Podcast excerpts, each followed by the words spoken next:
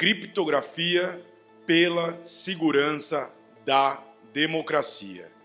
Esse é o tema da terceira edição da Cripto Agosto, campanha realizada pela Coalizão Direitos na Rede e suas organizações para valorizar a importância da criptografia, esse recurso técnico tão fundamental para garantir a segurança da troca de informações no ambiente digital e que também, a todo momento, está sob ataques de governos que, obviamente, buscam enfraquecê-la com o intuito de monitorar e vigiar seus cidadãos. E às vésperas das eleições gerais de 2022 e num contexto político sensível que vivemos hoje no Brasil, o episódio 25 do Batalhas Digitais vem discutir a criptografia não apenas como um instrumento de marketing para as grandes corporações, como tem sido utilizado em campanhas publicitárias, mas sim a criptografia como um ativo importante para a segurança das comunicações de todos os cidadãos e principalmente dos movimentos sociais, coletivos e ativistas. A criptografia, disposta em diversas aplicações, é uma aliada para a organização das lutas da sociedade civil. E nesse episódio, vamos comentar também os projetos de lei que tramitam hoje no Congresso Nacional e as matérias que estão no Supremo Tribunal Federal, como os casos do WhatsApp e Telegram. Conversam com a gente hoje o advogado criminalista Arthur Almeida, que é assessor jurídico do coletivo Aqualtune Lab, e também o pesquisador Vitor Vieira, que atua no Instituto de Referência em Internet e Sociedade de Belo Horizonte, o IRIS. Ambos e ambas organizações são integrantes da Coalizão Direitos na Rede. E eu sou o jornalista Enio Lourenço, também da CDR, e esse é o episódio 25 do Batalhas Digitais, Criptografia pela Segurança da Democracia. Mas antes de irmos lá, é preciso relembrar, você que está participando da Cripto Agosto, utilize as hashtags CryptoAgosto e CryptoAgosto 2022, tanto para compartilhar conteúdo, como também para pesquisar mais sobre o assunto. Busque também mais referências sobre a CryptoAgosto em direitosnarrede.org.br. Agora sim, o Batalhas Digitais, episódio 25, já começou. Vem com a gente, bora lá!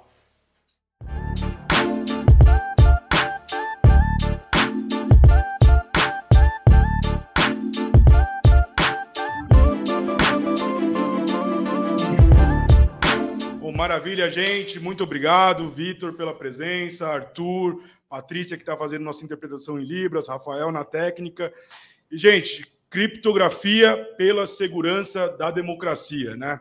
Bom, antes de entrar propriamente no episódio, eu vou pedir para quem está acompanhando a gente no YouTube, barra Direitos na Rede, que deixe o like para a gente no episódio, se inscreva no canal. Quem está acompanhando os tocadores de podcast, que classifique para a gente cinco estrelas, que é muito importante esse engajamento orgânico para aumentar nossa audiência e levar esse debate para mais gente, né?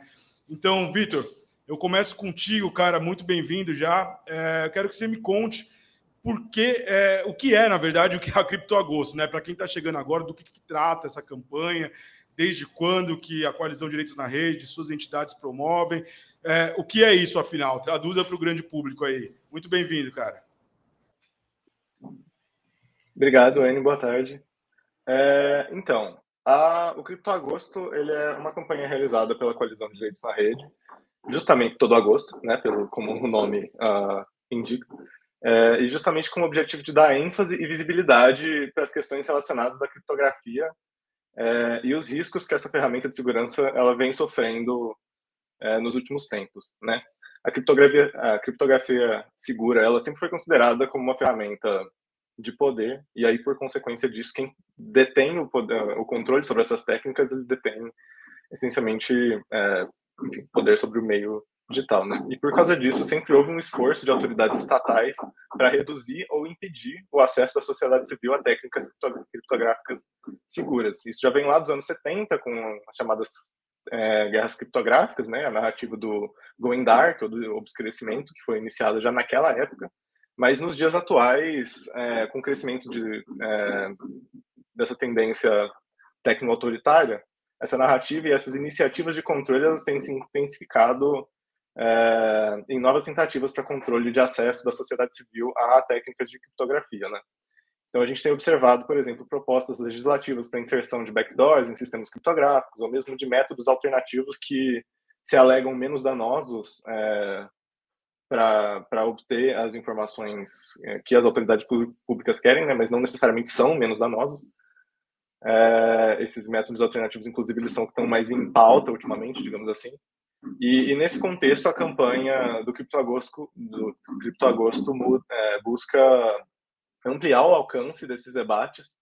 É, e, claro, não que a gente não é, publique, é, não divulgue conteúdo sobre criptografia e, enfim, é, cibersegurança, etc. Em outros momentos, mas a gente escolheu agosto para dar uma ênfase a mais nisso, é, justamente por ser um tema extremamente crítico que precisa ganhar mais visibilidade. É, a campanha ela começou em 2020, então agora a gente está na terceira edição dela, né? E envolve diversas atividades. É, publicação de textos em blogs ou redes sociais sobre a importância da criptografia, a realização de eventos como lives, webinars, podcasts e etc. sobre a importância desse tema também, e a produção e divulgação de artes e vídeos falando do assunto. É, em edições anteriores, por exemplo, a gente já a CDR lançou a cartilha A Importância Social da, é, e Econômica da Criptografia, né? Uh, realizou também diversos eventos, como esse que a gente está realizando agora. É, esse ano é, a gente já, já tem realizado também alguns eventos no Spaces, no Twitter, enfim, vai ter mais alguns eventos que ainda vão é, acontecer. E a, as próprias entidades da CDR também publicam de maneira autônoma é, conteúdo. Eu posso citar como exemplo é, uma cartilha, um decálogo de recomendações é, sobre produção de provas digitais que o IRIS e o IPREC é, publicaram na edição do ano passado, com o apoio da CDR, né? Mas também é, o Criptoagosto não se resume a isso. Ele se propõe como uma campanha descentralizada o que, que isso significa? Significa que pessoas e entidades de fora da coalizão de direitos na rede também podem e são incentivados, inclusive, a participar, né? E aí, para isso, é só enviar um e-mail para criptoagosto.direitosnarede.org.br entrar em contato com a gente, falar é, sobre é, o que você e sua entidade querem divulgar e, enfim, entrar nessa luta com a gente. Maravilha, Vitor. É, eu até complemento dizendo que quem quiser ver esses materiais também pode procurar nas redes sociais com a hashtag CriptoAgosto, que é fácil de encontrar. Todo ano a gente usa a hashtag CriptoAgosto e também usa a hashtag do ano específica, né? Então, esse ano é CriptoAgosto 2022, para quem quiser compartilhar os materiais. Arthur, muito bem-vindo, meu caro. Que bom que você está aqui com a gente para trocar essa ideia sobre criptografia. E 2022 é as vésperas das eleições, né? Nada mais propício do que discutir criptografia pela segurança da democracia, né? Tão vilipendiada, tão assodada, né? Tão atacada nesse, nesses últimos anos. Então, cara, eu queria que você explicasse para a gente por que, por que, que foi eleito esse tema, né? É, o que está por trás disso? Quais debates levaram as entidades da sociedade civil a a puxar a criptografia pela segurança da democracia. Bem-vindo, cara. É, bom dia, boa tarde, boa noite para todos, todas e todas. É, sou Arthur Almeida, eu estou aqui representando a Qualtune Lab, sou advogado e assessor do coletivo. Estou é, bem feliz de estar aqui, eu poder falar de criptografia. E como o Vitor trouxe na fala inicial dele, a criptografia já é algo muito importante há muito tempo. Né? Ele citou as guerras criptográficas nos anos 70, mas a gente pode falar de criptografia na história e está datado de muitos anos atrás. Né? É, a própria palavra criptografia, né, que vem do grego, é, e cripto significa esconder, e grafia, palavra, uh, já demonstra a importância disso. Né? É, a gente pode passar em eras e eras e eras ali da história, em séculos diferentes, em outros pontos da história, é, que traz a criptografia. Uma delas né, na, na própria Segunda Guerra Mundial, o exército alemão e o exército japonês, né, o, o eixo, eles passavam informações entre um e outro através de criptografia, né? E a virada da Segunda Guerra Mundial acontece exatamente aí, quando Alan Turing, um matemático inglês, ele consegue quebrar a criptografia da, da, da mensageria ali entre os, entre os entre as, as potências do eixo e, e a guerra muda de figura ali, né? Então a gente vê como a criptografia é uma coisa muito importante, não é algo de agora, é algo, estou falando de 1940, mas tem outros tipos de criptografia na história. O próprio Egito Antigo já tinha criptografia, né? Então é uma coisa muito antiga. É, e atualmente, né, a, a, segurança e a privacidade promovidas pela criptografia, elas são instrumentais à proteção de uma série de direitos, né, é, dimensões individuais e coletivas, né? Fornece um meio seguro por acesso a informações e desenvolvimento de ideias, é, face perseguição ligada à sexualidade, à religião, à nacionalidade, etnia, entre outros e oferece meios confiáveis para pessoas exporem abusos de poderes políticos, econômicos, para jornalistas e suas fontes, para grupos e comunidades que possam resistir à intimidação, interagir e organizar também de forma segura. Todas elas são peças-chave da, da democracia. Né?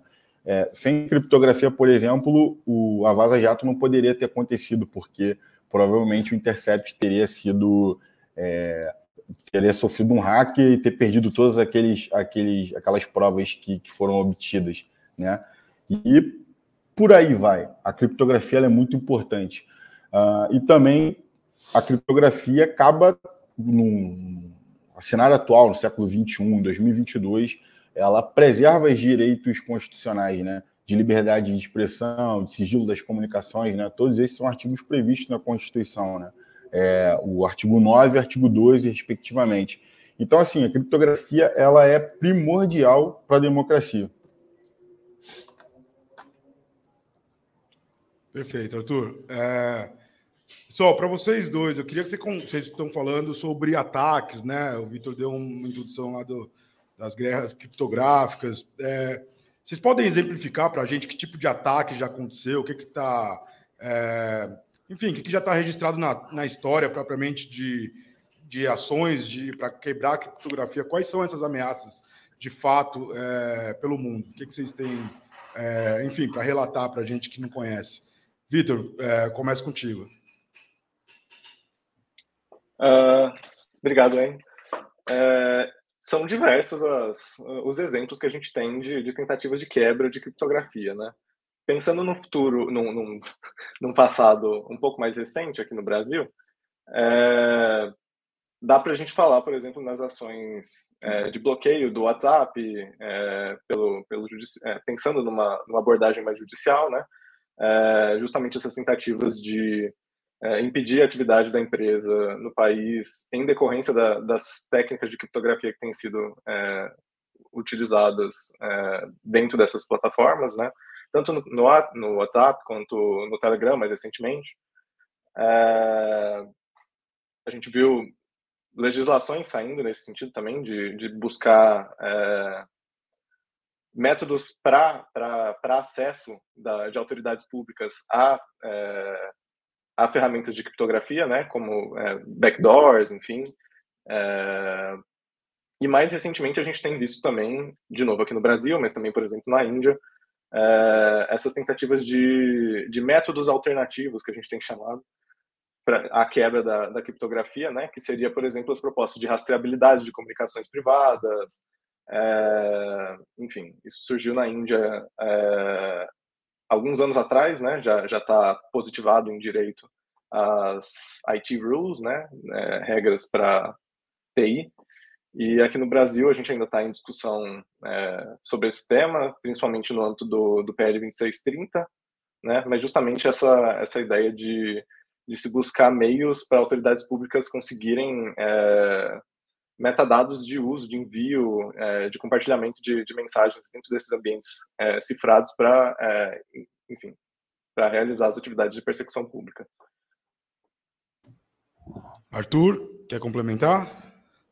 Ah, quero complementar com trazendo mais um, um caso bastante conhecido, que é do Edward, do, Ed, do Edward Snowden, né? É, no qual ele divulga que o governo americano fazia hacking governamental com vários países, é, países latino-americanos como o Brasil, é, fazia espionagem de presidentes e outros tipos de coisa. É, então, assim, esse é um dos maiores, mais conhecidos, né? Mas também a, o Vitor trouxe a questão do WhatsApp, do Telegram. E normalmente se justifica a questão de quebra de criptografia e os ataques à segurança nacional pública, à persecução criminal. É sempre, é quase sempre o mesmo tipo de argumento. Né? Gente, voltando ao Brasil, então, é... contem para a gente o que, que tem de concreto de ameaça, é, tanto no âmbito do legislativo, do judiciário, do executivo, o que, que o nosso povo brasileiro pode se preocupar com violações à criptografia é, nessas instâncias que eu acabei de mencionar. É, Vitor, vamos lá. Uh, obrigado, Enio. É, então, que nem a gente já tinha é, pincelado um pouco aqui antes, a gente tem as ações no, no STF, né, tanto do WhatsApp quanto do Telegram, e aí nisso a gente vê, é, que nem o Arthur comentou, esse argumento bastante repetido de o acesso a essas informações, a essas que estão sendo compartilhadas em, em aplicações é, cifradas, né? É, eles são essenciais para cumprimento é, das leis, enfim, para efetivação da justiça, etc. e tal. Não percebe, é, não é, desconsiderando que o, próprio direito à privacidade, o próprio direito ao sigilo de comunicações e tal são direitos que, que são é, constitucionalmente protegidos também, né? É, mas então, no âmbito do judiciário, diversos casos de WhatsApp, mais recentemente os casos do Telegram. É, em âmbito legislativo, eu já comentei um pouquinho sobre o PL 2630, que é o conhecido como o PL das fake news, né? É, mas que tem é, como um dos seus objetivos, né, é, trazer obrigações de rastreabilidade de comunicações cifradas que são veiculadas em, em, aplicativos de mensageria privada, WhatsApp, Telegram, Signal, enfim. Vitor, se me permite, só, só um, um parênteses, porque esse tema do, da, rastreabilidade, da rastreabilidade é, vem e vai, né? Desde a primeira versão do projeto lá em 2020, é, isso está sempre em disputa. Aí aparece um novo, um novo texto e volta de novo essa preocupação. Então eu queria sugerir, pessoal, que depois procurem no nosso mesmo canal do YouTube aí, Direitos na Rede. Tem um vídeo da Joana Varon, da Coding Rights, que ela é, explica didaticamente, com uma lozinha, como que seria essa rastreabilidade. Tem todo o um encadeamento de mensagens que, enfim, que as autoridades chegaram a propor em algum momento no PL 2630, que deixa mais é, evidente para quem quiser saber do que, que, se trata essa pauta especificamente. Perdão, Vitor, siga lá, cara. Não, sem problema algum. Eu vou até aproveitar a, o parênteses aqui e comentar. É, o Iris ele publicou recentemente também, a gente publicou recentemente também, é, um relatório especificamente sobre a rastreabilidade nas comunicações privadas, né, em um projeto sobre investigações criminais e direitos, enfim, e criptografia.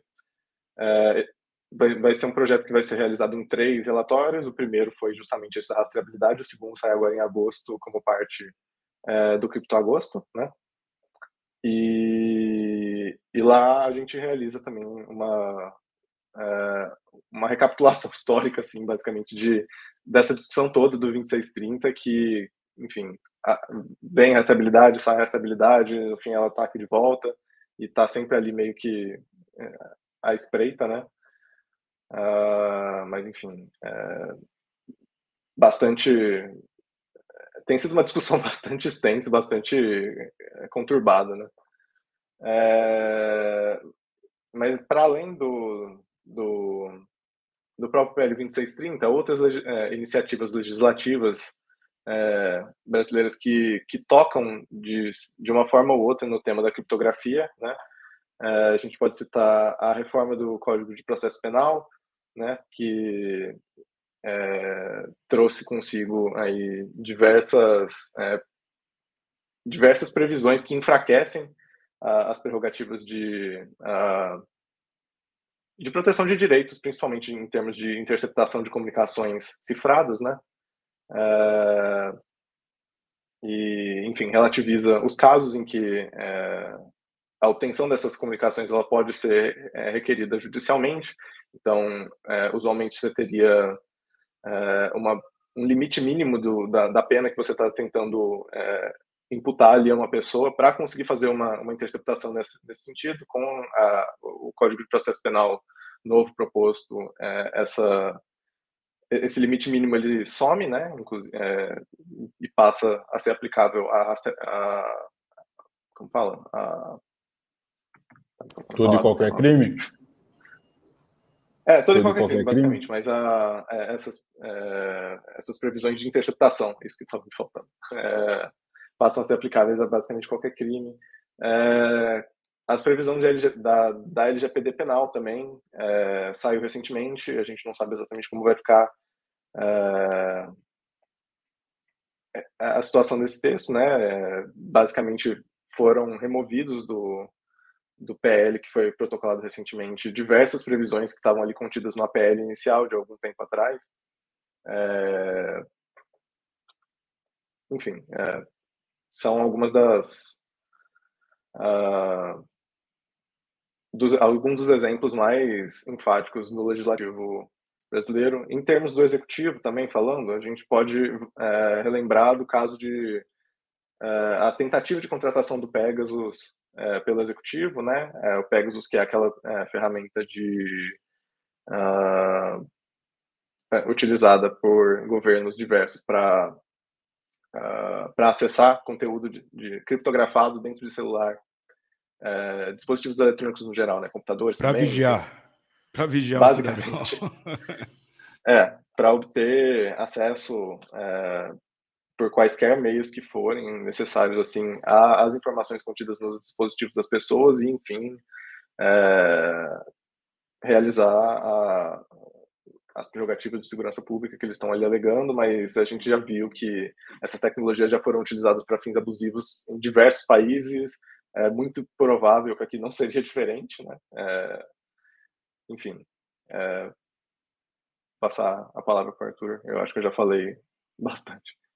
Beleza, deixa eu só complementar uma coisa, Arthur, antes de você pegar a palavra. Se eu não me engano, cara, quando a gente se conheceu lá no, no evento da Francis Haugen, né, do, que ela, enfim, que teve aqui em São Paulo, com, com algumas entidades da sociedade civil, você é advogado criminalista, é isso, cara?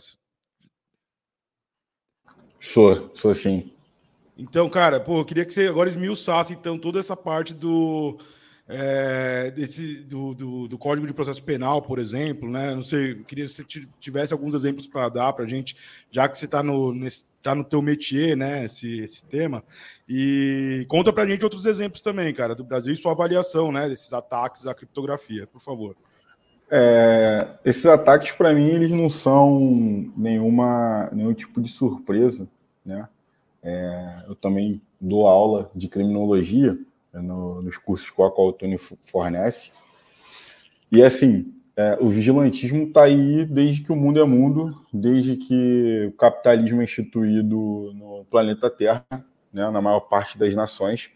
A vigilância de corpos, principalmente dos, das pessoas pobres, né, no geral, e trazendo para o âmbito do Brasil pessoas pretas, pobres, faveladas e tudo mais, né, as pessoas de minorias, é, as pessoas LGBTQIA+, os indígenas, né, toda essa questão de vigilantismo está aí sempre e sempre vai existir. A grande questão é que agora a gente evoluiu nisso, né, a gente evolui, a gente tem câmera de reconhecimento facial, a gente tem uh, satélites, a gente tem os nossos próprios celulares que fazem um rastreio de tudo, para onde a gente vai, com quem a gente fala, o que, que a gente quer, o que a gente pesquisa, né? Até a quantidade de hora que a gente dorme e de sono profundo que nós temos, o celular consegue rastrear, né? É impressionante.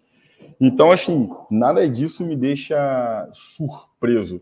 Então, os ataques à, à criptografia, principalmente, é trazendo aí no Código de Processo Penal, eu ainda não estou ambientado ainda com tudo que está nesse, nessa, nesse projeto do código do, do, CPP. A gente até fez uns estudos pelo CDR com algumas entidades lá, pelo GT de Privacidade e Vigilância. Mas eh, já imaginava que no novo Código de Processo Penal, né, principalmente falando da legislatura que a gente está nos últimos quatro anos, né, um Congresso que a gente tem super conservador, e completamente dominado por pessoas da, da bancada da bala, principalmente, né, que tem uma, um interesse muito grande é, no, no, endurecimento de, no endurecimento de leis e penas e no, no fornecimento de vigilantismo. É, a questão do vigilantismo não me deixa, não me deixa surpreso. É, o que eu vejo, por exemplo, do, do LGPD penal, né, a gente tem um anteprojeto que foi feito ali por, por, pelos atos de 2020, que era um, um procedimento, é, um, era um projeto de lei muito melhor do que esse que está aí agora, que saiu, é, o PL 1515 de 2022. Tá parecido? Ah, beleza. Eu tô vendo as mensagens aqui agora, me perdi. Desculpa, gente. É, o PL 1515 de 2022, uh, ele é bem problemático em vários pontos. Uh, ele traz um endurecimento de, de leis, né, no, no âmbito da questão da investigação criminal, né, e dá completamente o poder ao Estado é, de vigiar, né, quebrar mensagens. É, isso já acontece na rua, né? A gente tem essa questão técnica do direito, da tecnologia que a gente fala, mas na rua isso já acontece. A polícia toma o celular das pessoas que querem investigar, fala para meter o dedo ali na digital e você vê a mensagem ali. Obviamente isso vai ser prova ilegal, mas assim, falando em grande questão da, da grande maioria da população, elas nem sabem o que é prova legal ou ilegal. Só vai ter a polícia ali tomando o teu celular e fazendo o que, que bem entender. Né? Mas isso é uma coisa que está acontecendo na rua. Agora, imagine isso passar, de fato, por uma lei que você pode, a qualquer momento, né? O Vitor traz essa questão da, é, no, no PL 1515, que é esse da LGPD penal, isso cai. Então, você, para qualquer tipo de crime, você poderia quebrar a criptografia para você poder ver o que aquela pessoa está conversando. Então, isso traz um perigo. E eu sempre, eu sempre trago né, é, que o direito penal o direito processual penal, na verdade, eles são para regular o Estado, não para regular o cidadão. É o contrário, as pessoas têm essa falsa, essa falsa é, simetria, tem essa falsa sensação. Uh, a gente tem que ter muito mais direitos e garantias do que o Estado. Então, se você começa a dar tudo para ele, o que, que, ele pode fazer com a gente? Né? É, o Vitor também falou da questão do PL 2630. Eu não estou muito ambientado com, com esse PL, mas tem um, o artigo 10, ele fala uma, da questão do serviço de mensageria, é, que eles devem guardar registros é, de envios de mensagens veiculadas. Né?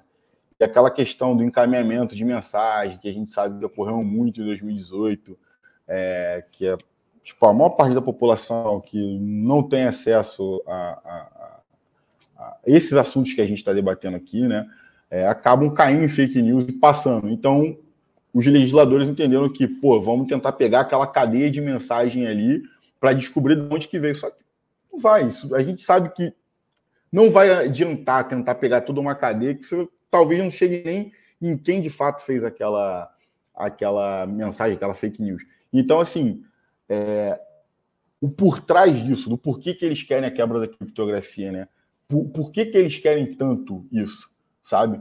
É, e isso é muito importante, as pessoas não estão sabendo disso. Elas precisam saber que isso é muito importante, sabe? A privacidade, né? É, no, não no direito brasileiro, mas já havia algumas doutrinas é, europeias sobre o direito de não ser seguido. A gente é seguido o tempo inteiro, sabe? Outro dia eu abri o coisa do Google e eu vi todos os lugares que eu fui desde que eu tive um smartphone. Eu comprei o primeiro smartphone em 2013. Então, sabe para todos os lugares que eu fui. É inacreditável. A gente está sendo vigiado o tempo inteiro. Então, gente, é, é, bom esse gancho, Arthur, porque acaba caindo numa parte do nosso roteiro aqui também, que é falar sobre o papel das plataformas. A gente está falando sobre o Estado, sobre vigilantismo e o papel dessas, dessas plataformas privadas nessa história toda de defesa da criptografia. Quer dizer, é, todas se propagandeiam como, é, como mais seguras, né? Que usam serviços criptográficos. O ativismo diz que tem umas que são mais seguras do que outras, é, que alguns grupos são mais confiáveis do que outros. Então, eu queria que vocês contassem para a gente os, os, papéis aí do, do, grupo Meta, né, dos aplicativos de mensageria ou de, de das plataformas de redes sociais O que, que a gente pode esperar de uma criptografia forte? Qual realmente oferece? É, se vocês quiserem indicar também para os movimentos sociais, né, que, que fazem troca de mensagens, se organizam. Vitor, contigo a palavra, meu cara. Uh, pois bem, é, um ponto de, uh, de marketing, né, digamos assim, de diversos das, uh, dos aplicativos de mensageria instantânea que a gente tem hoje é justamente a questão de, é, de uso de criptografia de ponta a ponta, né? Então, é, por consequência lógica aí da, da, da, propaganda seria uma criptografia segura, uma criptografia, é, enfim, que estaria livre aí dos uh, das tentativas de, de invasão do pelo, pelo poder estatal, né? Uh, que nem você comentou, contudo, uh, assim, tem, tem aplicativos que são mais confiáveis, uh, ou em, nos quais as pessoas costumam confiar mais, menos. Isso é, tem bastante a ver com, com uma cultura organizacional, né, que nem você já estava falando. O WhatsApp, por exemplo, ele é, é citar exemplos, mas ele é, é, administrado pelo grupo Meta, né, e que é uma empresa que já tem aí seu histórico é, de, de problemas em termos de, de garantia de confidencialidade, garantia de direitos de proteção de dados pessoais, enfim. Isso sempre gera uh, receio e, e, de maneira assim justificada plenamente, eu diria. Uh, ao passo que você tem também iniciativas que uh, que vem mais de, um, de, uma abordagem de código aberto, é, de, enfim, de software auditável, de, enfim, estamos aqui disponibilizando. A questão do, da abertura ou fechamento do código é, é algo importante também personalizar nesse tipo de, de situação, né? É, em termos de confiabilidade do que do que está sendo proposto ali como um, uma ferramenta de, de criptografia segura ou não. Você, você podendo auditar o que está acontecendo ali por trás dos panos é, é, acaba dando um, um, elemento a mais de, de segurança, na, na, enfim, em acreditar ou não na, na no, no, discurso de, de, segurança daquele, daquela, uh, daquele método criptográfico. Arthur, quer fazer uma avaliação das plataformas para gente, cara, por favor? Então, é... a maioria delas, né, todas essas que a gente conhece, WhatsApp, Telegram, Signal, Wire, Todas elas, elas usam a famosa criptografia ponta a ponta, que o Vitor trouxe, que é um tipo de criptografia assimétrica. É, na criptografia ponta a ponta, só quem vai ter a chave da conversa são as duas pessoas que estão conversando. Então, se eu estou mandando a mensagem para o Enio, só eu e Enio temos a chave, só a gente consegue acessar e ver é, essas mensagens. Obviamente, por exemplo, trazendo o, o questão do WhatsApp, né? É, o grupo Meta como ele administra o WhatsApp, sempre fica aquela dúvida, né? Se de fato não tem nenhum vazamento dos nossos dados, do que a gente está conversando ali e tudo mais. Sempre há aquela, aquela desconfiança, apesar da gente saber que a criptografia sendo ponta a ponta não tem nem, nem como o WhatsApp, próprio, do, a própria empresa, ter acesso às nossas conversas, porque só quem vai ter a chave são as duas pessoas, né? mas o histórico de fato do, do, do, grupo Meta deixa a gente com o pé atrás. Então, assim, por exemplo, no Aqualtune a gente usa o Telegram. A gente usa muito o Telegram, a gente tem pouco mais de, de confiança ali, principalmente na política de privacidade do, do Telegram. Uh, e para alguns, alguns grupos, né? Tipo, a gente recomenda muito o uso do Signal ou até mesmo Wire. Eles têm um tipo de interface diferente. É, dependendo do, dependendo do tempo que você não abre a mensagem, demora um tempo para decodificar toda ela e tudo mais. Então tem um pouco mais de proteção. Então, assim, no dia a dia normal, você pode usar o WhatsApp de boa. Eu não gosto do WhatsApp por vários outros motivos, além da questão de, de privacidade. É, eu acho um aplicativo que é muito pesado, é lento, é desorganizado, tem várias outras questões além da criptografia é, e, e segurança. Mas no dia a dia, acho que o WhatsApp cumpre bem esse papel e o Telegram, né? Também cumpre. Agora, para grupos que precisam trocar mais tipos de mensagem, mensagens mais estratégicas, né? Mensagens é, é, questão política e tudo mais, eu recomendo fortemente o uso do Signal ou Wire, até mesmo o Telegram. É, eu acho um, um, lugar mais seguro do que o WhatsApp. E tome cuidado com o uso de do direct do, do Instagram ou do Facebook, por mais que eles digam que tem privacidade ponta a ponta, é, criptografia ponta a ponta, mesmo assim ainda é, é perigoso, né? É mais fácil você falar aí por e-mail que tem criptografia do que do que por lá. É isso, Arthur, bem lembrado. Inclusive, não sei se foi alvo de uma ação, né? Mas tinha uma questão recente, pouco tempo atrás, que falava sobre o compartilhamento entre os aplicativos do grupo Meta, né? Então, é, isso já está, enfim, constatado. A própria empresa reconhece que faz isso. Então, realmente é, é um alerta importante, cara. Pessoal, vamos chamar o nosso quadro agora, a entidade de luta, que é o espaço onde a gente apresenta as nossas 52 organizações que compõem a coalizão Direitos na Rede. Rafael, solta para a gente aí, por favor.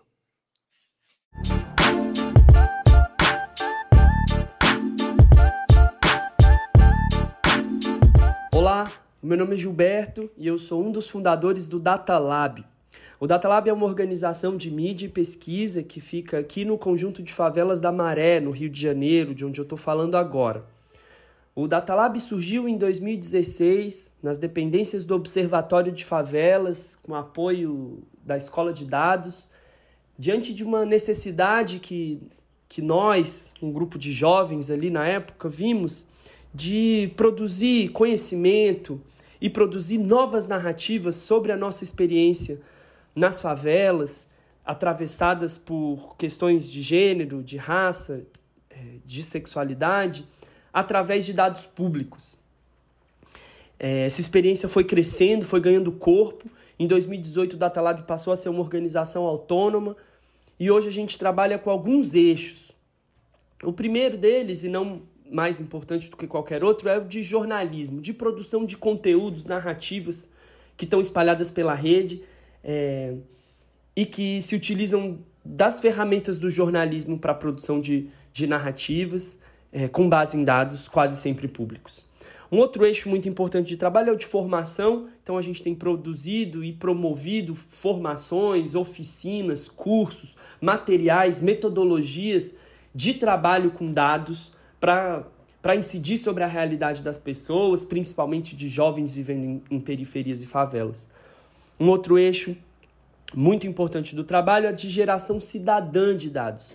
A gente tem remixado, adaptado metodologias de pesquisa para as nossas realidades, entendendo que existem muitas lacunas que as pesquisas tradicionais, que os centros de pesquisa tradicionais ainda não deram conta. Essas lacunas são fundamentais para garantir é, mais diversidade na produção é, de histórias sobre a nossa vida. E isso cai num outro eixo de trabalho que é o de advocacy, de incidência política, de talvez fazer com, os, com que os dados que a gente está produzindo e com as narrativas que a gente está produzindo, é, que eles produzam é, novas possibilidades de pensar leis ou de pensar políticas públicas é, que garantam mais direitos para nossa existência aqui nesse, nesse país. É mais ou menos isso. O Data Lab está em todas as redes como Data Underline Lab com E no final e os projetos e conteúdos estão todos no site é datalab.org. Um beijo. Beleza, gente. Bom, então vamos lá para o nosso último bloco.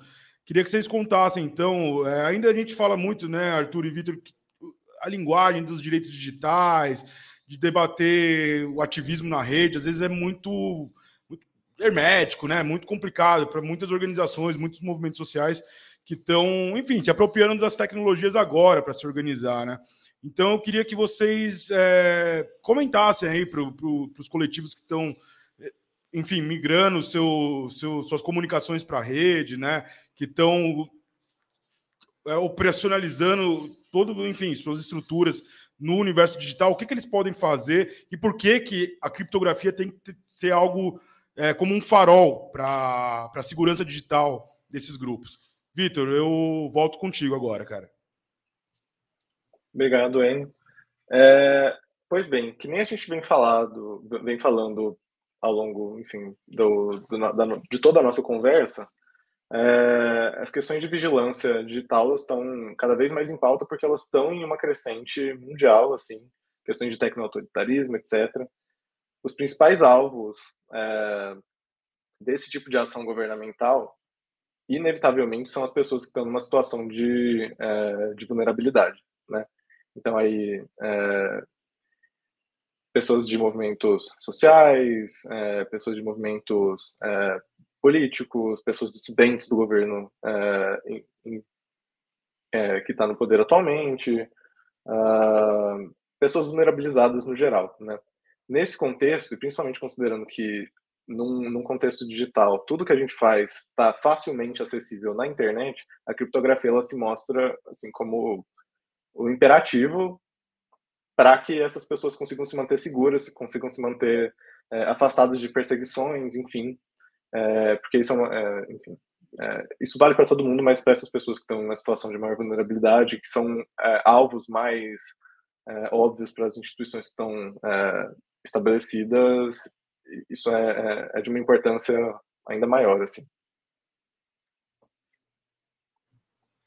Arthur, é contigo agora, cara.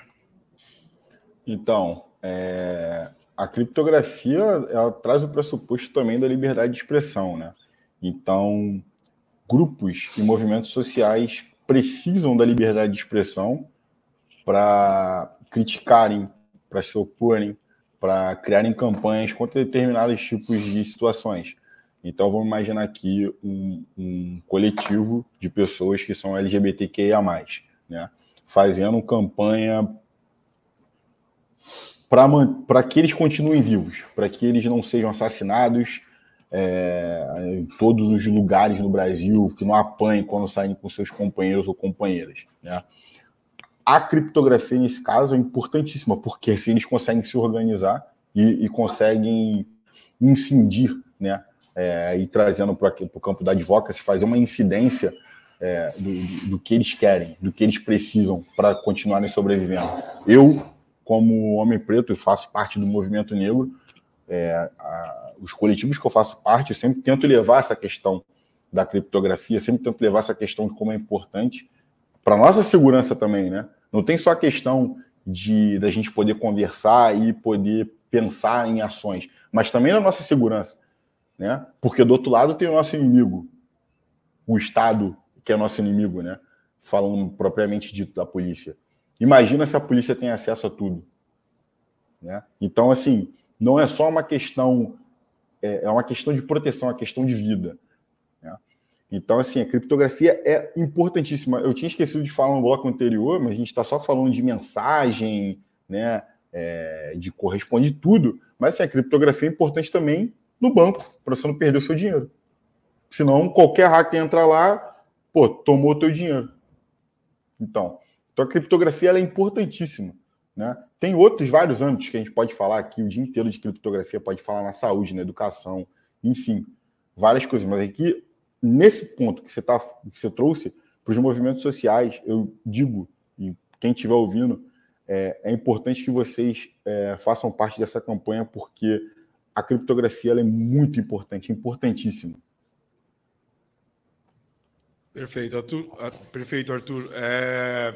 Bom, para quem está chegando agora, então, nesse tema de criptografia, vai lá, além do episódio 25, vai no episódio 16, que é da Criptoagosto do ano passado, que é a criptografia contra o tecno-autoritarismo, é, palavra que o Vitor mencionou em alguns momentos e que também é uma toada do nosso episódio aqui, porque, enfim, a gente está falando de algum modo das democracias que enfim, estão em crises aí, né, do processo de autocracia de, de, de alguns regimes pelo mundo, é, não obstante da crise que a gente vive no país. Também você pode buscar o episódio 8 do Batalhas Digitais, que é sobre criptografia praticamente mais genérica. É, e, gente, é isso. Chegamos aos finalmente aqui do nosso episódio. Quero deixar um minutinho final para vocês.